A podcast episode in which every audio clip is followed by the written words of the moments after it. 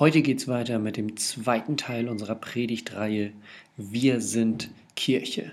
Und beim letzten Mal, im ersten Teil, haben wir schon darüber geredet, dass es ganz viele verschiedene Arten von Menschen gibt, die in so einer Gemeinde zusammenkommen.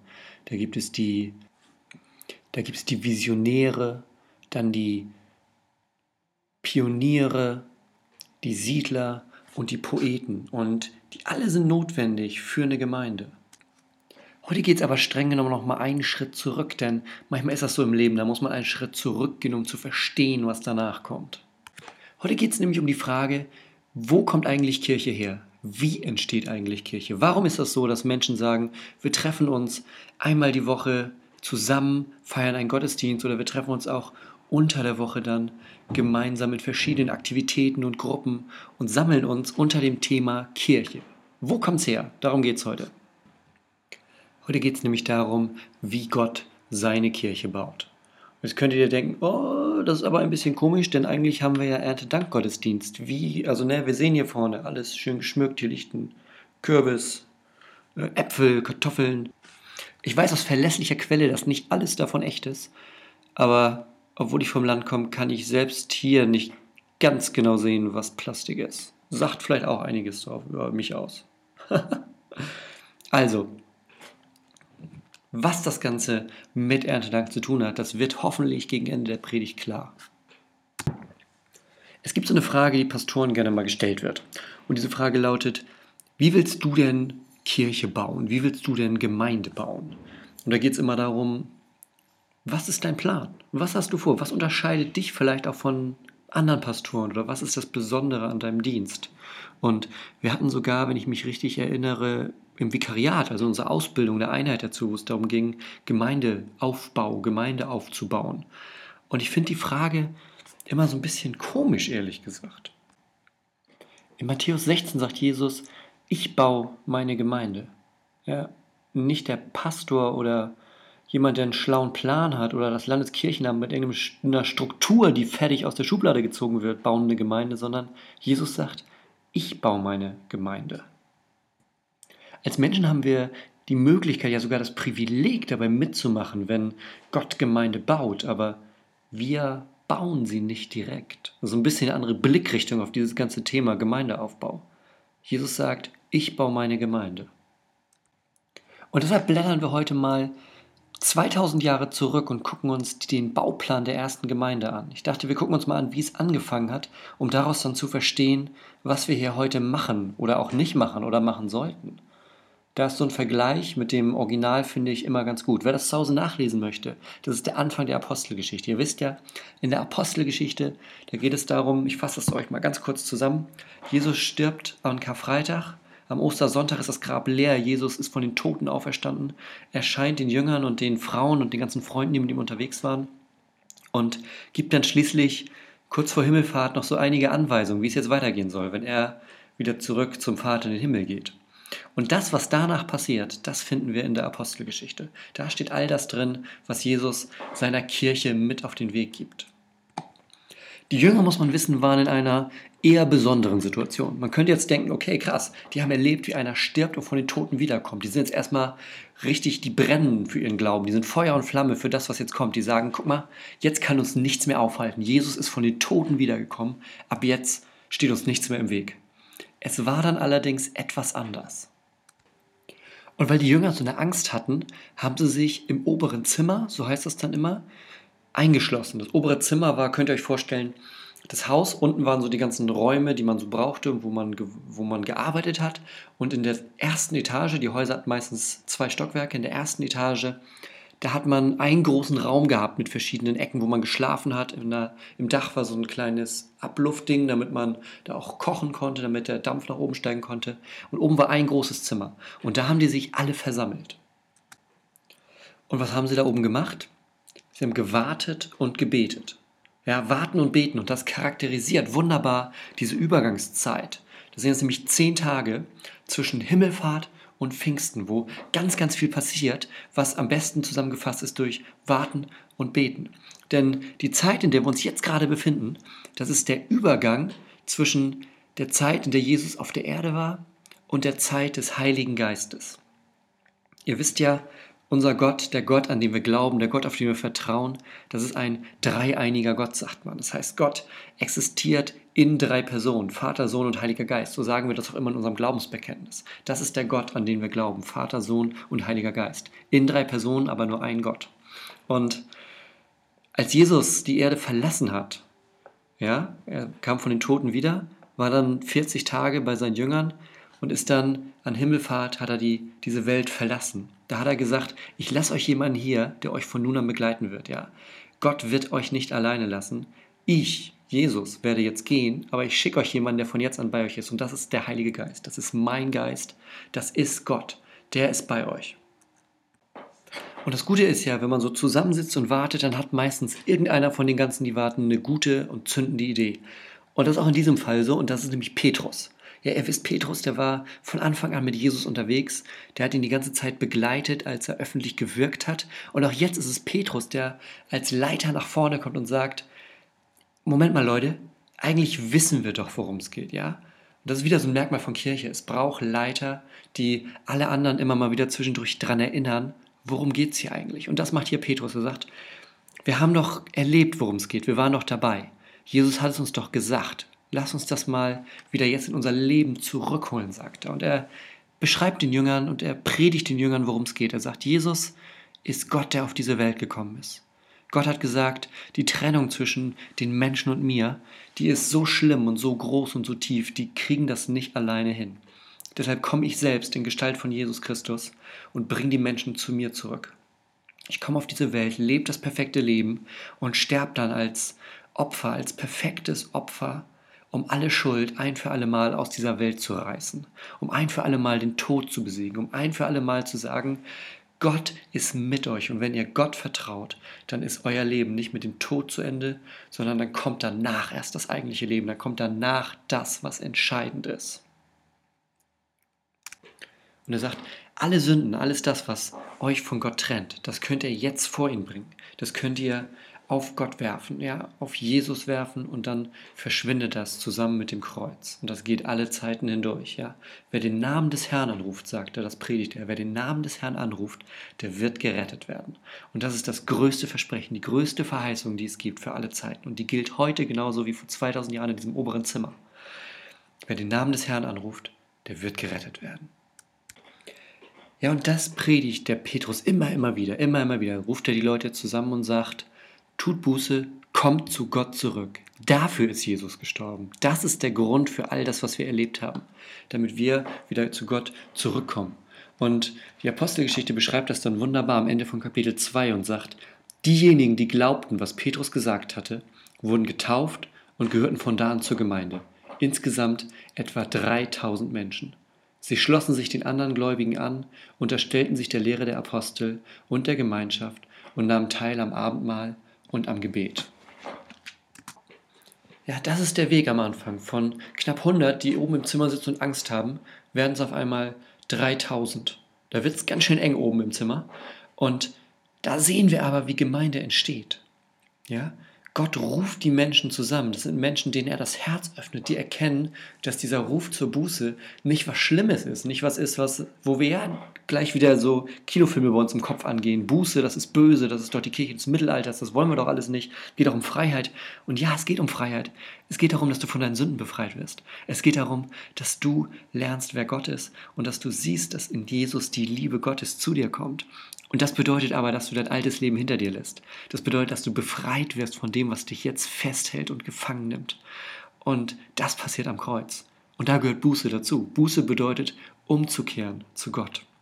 Es bedeutet nicht, dass du dein Leben lang mit schlechtem Gewissen rumlaufen musst, mit Kopf nach unten und in Sack und Asche. Nein, es bedeutet, dass Jesus alles für dich gegeben hat, um dich wieder zu Gott in die Beziehung zu deinem Schöpfer zu holen. Und das passiert am Anfang. Gott ruft diese Menschen zusammen, öffnet ihnen das Herz und die kommen zusammen und sind eine Gemeinde. Und genauso passiert das heute. Menschen merken, Moment mal, das ist doch was in meinem Leben. Das, was am Kreuz passiert ist, das hat eine ganz krasse Bedeutung für mich. Und so ist es auch bei mir. Ich bin jetzt seit 16 Jahren Christ und mein Leben ist anders als vorher. Mein Leben sieht anders aus als vorher. Und mein Leben wird auch jetzt jeden Tag wieder erneuert, weil ich jeden Tag mich daran erinnere, was es bedeutet, dass Jesus am Kreuz gestorben ist und dass ich dadurch zu Gott zurückkommen kann. Dass Gott mich jeden Tag neu mit den liebenden Augen eines liebenden Vaters anschaut und sagt, du bist mein Sohn.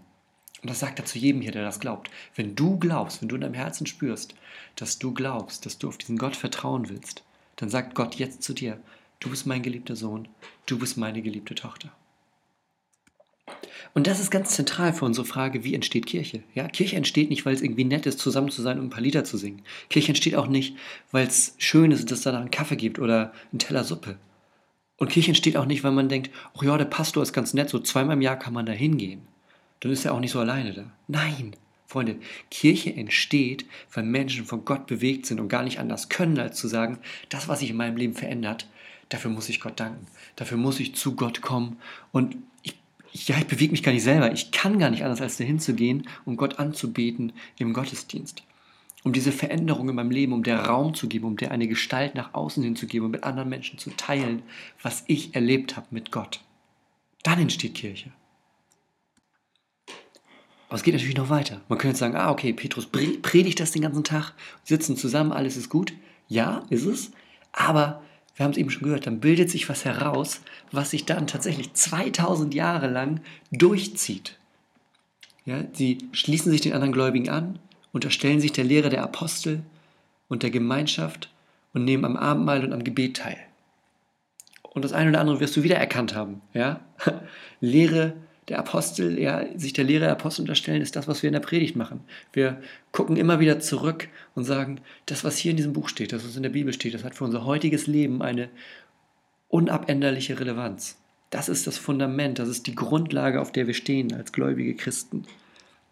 Dass wir vertrauen, dass das, was hier in diesem Buch steht, das ist, womit Gott unser Leben lenken will. Dann die Gemeinschaft, das ist das, was wir hier tun, im Gottesdienst, unter der Woche. Und dann Abendmahl und Gebet. Das ist, glaube ich, selbsterklärend Abendmahl und Gebet. Auch das machen wir heute noch genauso. Und danach, am Ende von Kapitel 2 dann, da ist so ein Vers, der mich immer wieder berührt, ja. Sie hörten nicht auf, Gott zu loben und waren bei den Leuten angesehen. Und jeden Tag fügte der Herr neue Menschen hinzu, die gerettet wurden. Das Ganze wird zum Kreislauf, ja. Wenn wir Gott loben, wenn wir immer dabei bleiben, Gott zu loben, unserem Leben abzubilden, was Gott für einen Unterschied macht, dann können die Menschen draußen gar nicht anders, als das zu sehen, auf ihr eigenes Leben zu schauen und merken, hier fehlt was. Ja? Und vielleicht sind es dann nicht automatisch die Worte, die man jetzt vielleicht von unserer Seite aus sagen würde, dass die Menschen realisieren, dass sie Gottes Geschöpf sind, aber die Beziehung zu ihrem Schöpfer verloren haben. Aber das ist das, was passiert.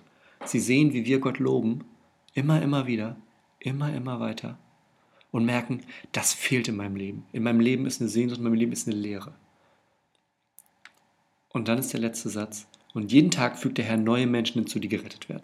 Das ist das, was dann passiert. Und das sind neue Menschen, die dann wieder jeden Tag Gott loben. Und so entsteht ein Kreislauf, so wächst Gemeinde. Wenn wir Gott loben und zeigen, was es für einen Unterschied macht. Wenn wir uns nicht hinter verschlossenen Türen verstecken, sondern zeigen, mit Gott zu gehen, macht einen krassen Unterschied. Und das Krasse ist, und das zeigt uns auch wieder, dass da ein göttliches Prinzip hintersteht hinter dem Ganzen und das ist nichts, was wir uns ausdenken, das funktioniert in allen Ländern, in allen Kulturen, zu allen Zeiten genau so. Hast du dich gefragt, was Kirche vor 500 Jahren war? Menschen kommen zusammen, hören die Lehre, beten, feiern Abendmahl. Was war Kirche vor 1500 Jahren? Menschen kommen zusammen, feiern Abendmahl, beten, hören Lehre. Es ist immer das Gleiche. Menschen teilen ihr von Gott geschenktes und in Jesus gerettetes Leben miteinander. Und genau das machen wir heute. Genau das machen wir hier. Deshalb sind wir hier Gemeinde, um zusammenzukommen, das Leben zu teilen, zu beten, Abendmahl zu feiern, auf die Lehre zu hören und immer wieder unser Leben neu auf Gott auszurichten. Vielleicht erinnerst du dich noch an die Bibelstelle, die wir letzte Woche hier hatten. Das war das sozusagen genau, was hier vorpassiert, das Ende vom Matthäus-Evangelium, die Worte von Jesus nach seiner Auferstehung. Das ist äh, Matthäus 28, ich glaube die Verse 18 bis 20. Und da sagt Jesus, mir ist gegeben alle Macht im Himmel und auf Erden. Darum geht hin, macht zu Jüngern alle Völker, tauft sie, lehrt sie, halten alles, was ich euch befohlen habe. Und siehe, ich bin bei euch alle Tage bis an der Weltende. Und da ist wieder genau das drin. Hingehen, lehren, taufen, gemeinsam leben. Und Jesus ist dabei. Das, was die Jünger machen, ist das, was Jesus ihnen gesagt hat, was sie machen sollen. Und das, was wir heute machen, ist das, was Jesus den Jüngern gesagt hat, was sie machen sollen, weil wir Jünger Jesu sind.